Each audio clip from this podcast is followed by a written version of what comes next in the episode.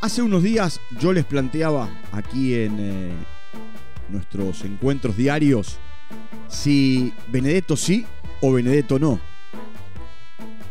Y en ese momento, hace unos días, había una zona gris.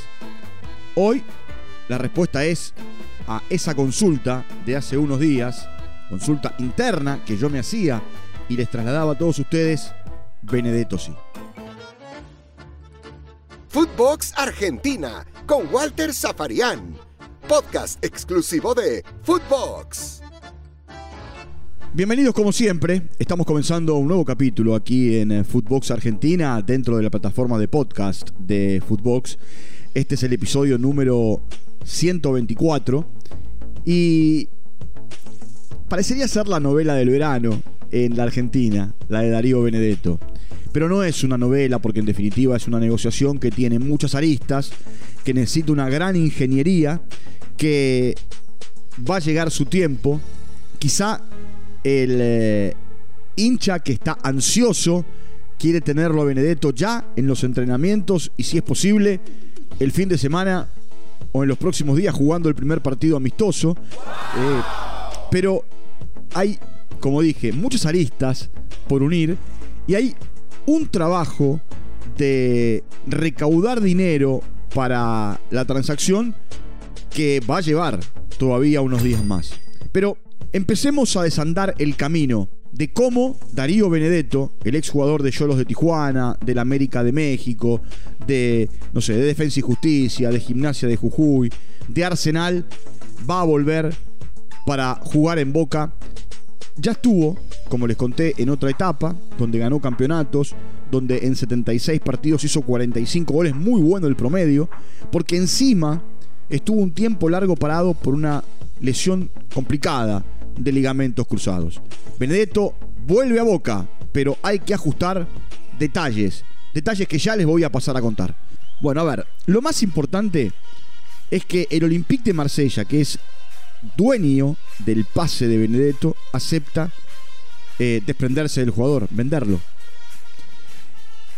Ya ahí Boca tiene que negociar con el Olympique de Marsella, que hace dos años compró a Benedetto en 21 millones de dólares. Eso fue lo que recibió Boca por la salida del goleador para llegar al fútbol francés. Por otro lado, Hoy Benedetto, jugador del Elche. ¿Se acuerdan que yo les conté que el técnico del Elche había dicho que él contaba con Benedetto? Bueno, mentira, porque no lo pone. Eh, lo tiene en el plantel. Benedetto, que es accionista del Elche, no juega en el equipo que es propietario. Bueno, eh, está bien, está bien eso, no está mal, porque él no impone condiciones eh, para, para, poder jugar. de hecho, en, el partido de la Copa del Rey casi no jugó y en el partido de liga contra el español que el Elche ganó el último lunes eh, fue suplente y no, no tuvo minutos. Es cierto que también viene de una, de una lesión. A ver, hay todo un trabajo, como les dije, de ingeniería que empieza de esta manera.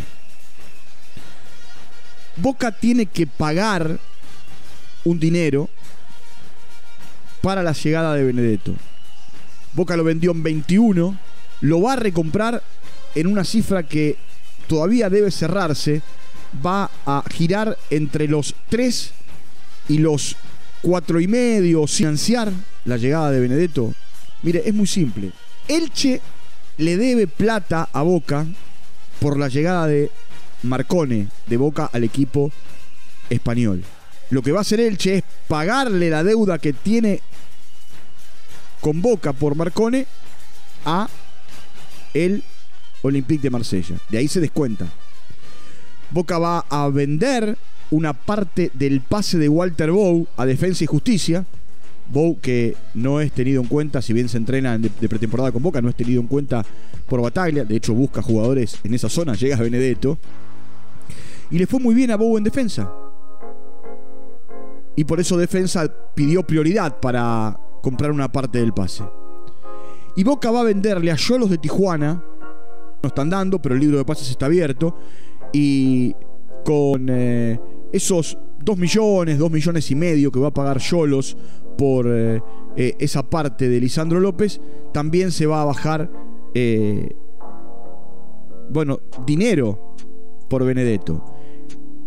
La salida de Lisandro López, la salida de Bou, la deuda que Boca tiene con, en realidad, que Elche tiene con Boca por Marcone, todo eso va a hacer que Olympique de Marsella tenga su dinero y que Benedetto, a quien ya le hicieron la propuesta formal de lo que va a ser su contrato hasta el 31 eh, de diciembre del 2024, puedan cerrar con un monio todo y, y pueda regresar.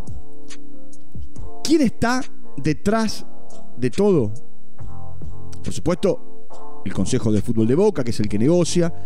Pero detrás de todo está Cristian Bragarnik. Es representante de eh, Benedetto. Es el accionista número uno, dueño mayoritario del Elche. Tiene buenas migas con los dueños de Yolos de Tijuana. Es el representante de Walter Bow. Y es el representante de Marcone. Por supuesto, es el representante de Benedetto. Y todo esto hace que con Bragarnik, eh, en eh, medio de toda esta negociación, eh, Boca pueda cerrar a, Benedetto para su regreso.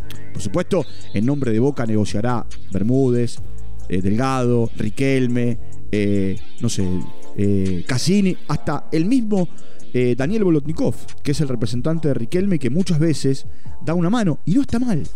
Y no está mal, porque conoce el paño, conoce el medio, conoce eh, cómo se mueve el mundo europeo. Bolotnikov durante mucho tiempo fue la mano derecha de eh, Marco Franchi, trabajaron juntos durante años con Maradona, así que, eh, y también por supuesto, han representado montones de jugadores que han llegado al fútbol europeo. Lo cierto es que con la llegada de Benedetto, Boca no digo que relega a, Vázquez, pero Benedetto da toda la sensación que va a ser el nuevo titular. Y, bueno, Vázquez eh, jugará el campeonato, alternará con Benedetto. Benedetto debe ponerse eh, a punto, porque por más que venga eh, en un campeonato que están dando y esté bien físicamente, lo que le falta es competencia futbolística, porque como les dije, viene de una lesión, ha jugado poco en este último tiempo y en Elche ha jugado poco no ha tenido tantas oportunidades en el, en el equipo español. Ahora, por otro lado, la llegada de Benedetto lo que hace es eh, poner eh, el mercado al rojo vivo. ¿Por qué? Porque les contábamos hace, un, hace unos días con la llegada de Cardona que era eh, el pase del mercado.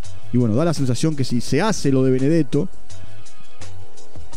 va a ser el movimiento del mercado, por lo que Boca va a pagar, por lo que Benedetto significa para Boca, por lo que dio en su etapa anterior en Boca. Se fue con 29, regresa con 31 años. Eh, él quiere volver. Él mismo dijo, eh, en algún momento volveré, no sé cómo, como jugador, como hincha, eh, pero siempre acompañaré.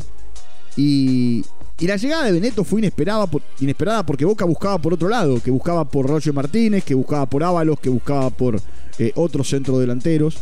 Y, y sin embargo, un viejo conocido, alguien que tiene un amor por la camiseta, alguien que supo ser campeón con Boca, eh, bueno, regresa. Después, por supuesto, Boca sigue con su mercado, con sus búsquedas con lo de los Romero. En realidad, Ángel Romero, eh, el jugador que hoy está libre, está libre desde agosto, que no juega desde noviembre, porque eh, jugó septiembre con el seleccionado, eh, octubre con el seleccionado y noviembre con el seleccionado. y desde noviembre que no juega. Es cierto que se entrena con los preparadores físicos del seleccionado paraguayo y bueno, ahí está definiendo la situación dijo tener ofertas eh, de Turquía, de Rusia, de la Major League Soccer, pero por ahora nada.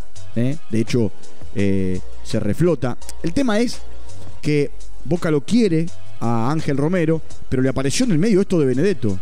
y le movió la estantería. Es cierto que uno juega de una cosa, otro juega de otra.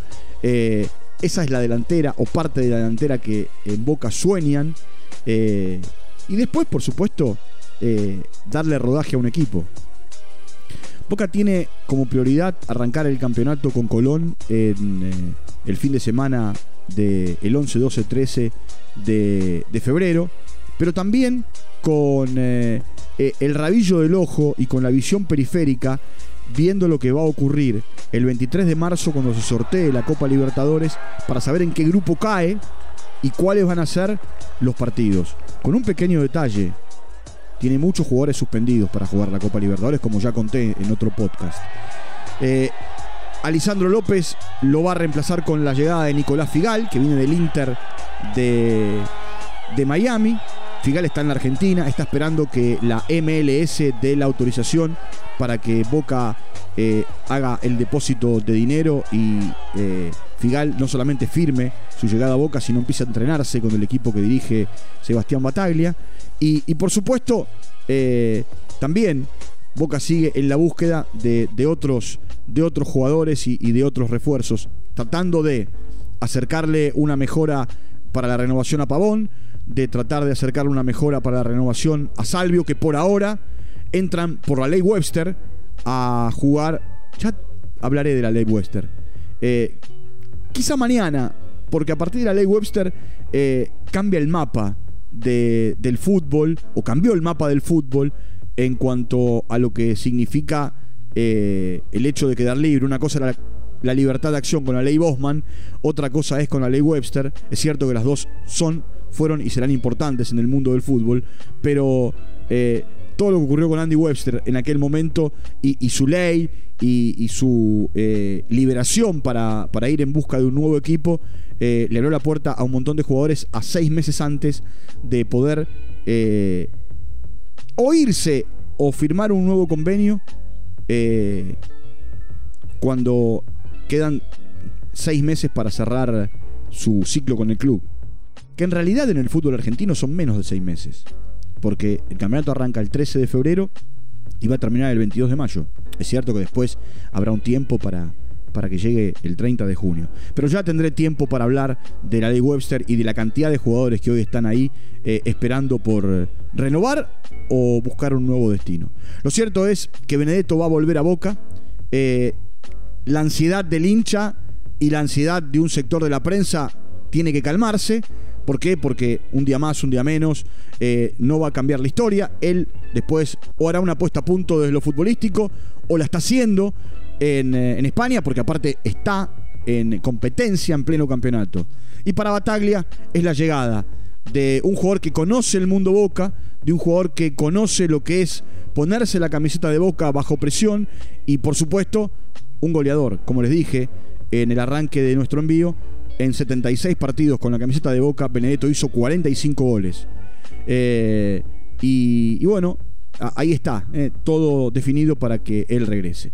Eh, punto final para nuestro encuentro del día de hoy. Nos vamos a reencontrar eh, seguramente mañana para seguir hablando del el fútbol argentino aquí en Footbox Argentina, dentro de la plataforma de podcast de Footbox. Entren a todas las plataformas, nos encuentran, nos siguen, están muy pendientes de lo que vamos haciendo a lo largo y a lo ancho de, de toda Latinoamérica. Un abrazo grande, gracias por su compañía y será hasta cualquier momento. Chau, hasta la próxima. Footbox Argentina con Walter Zafarian podcast exclusivo de Footbox.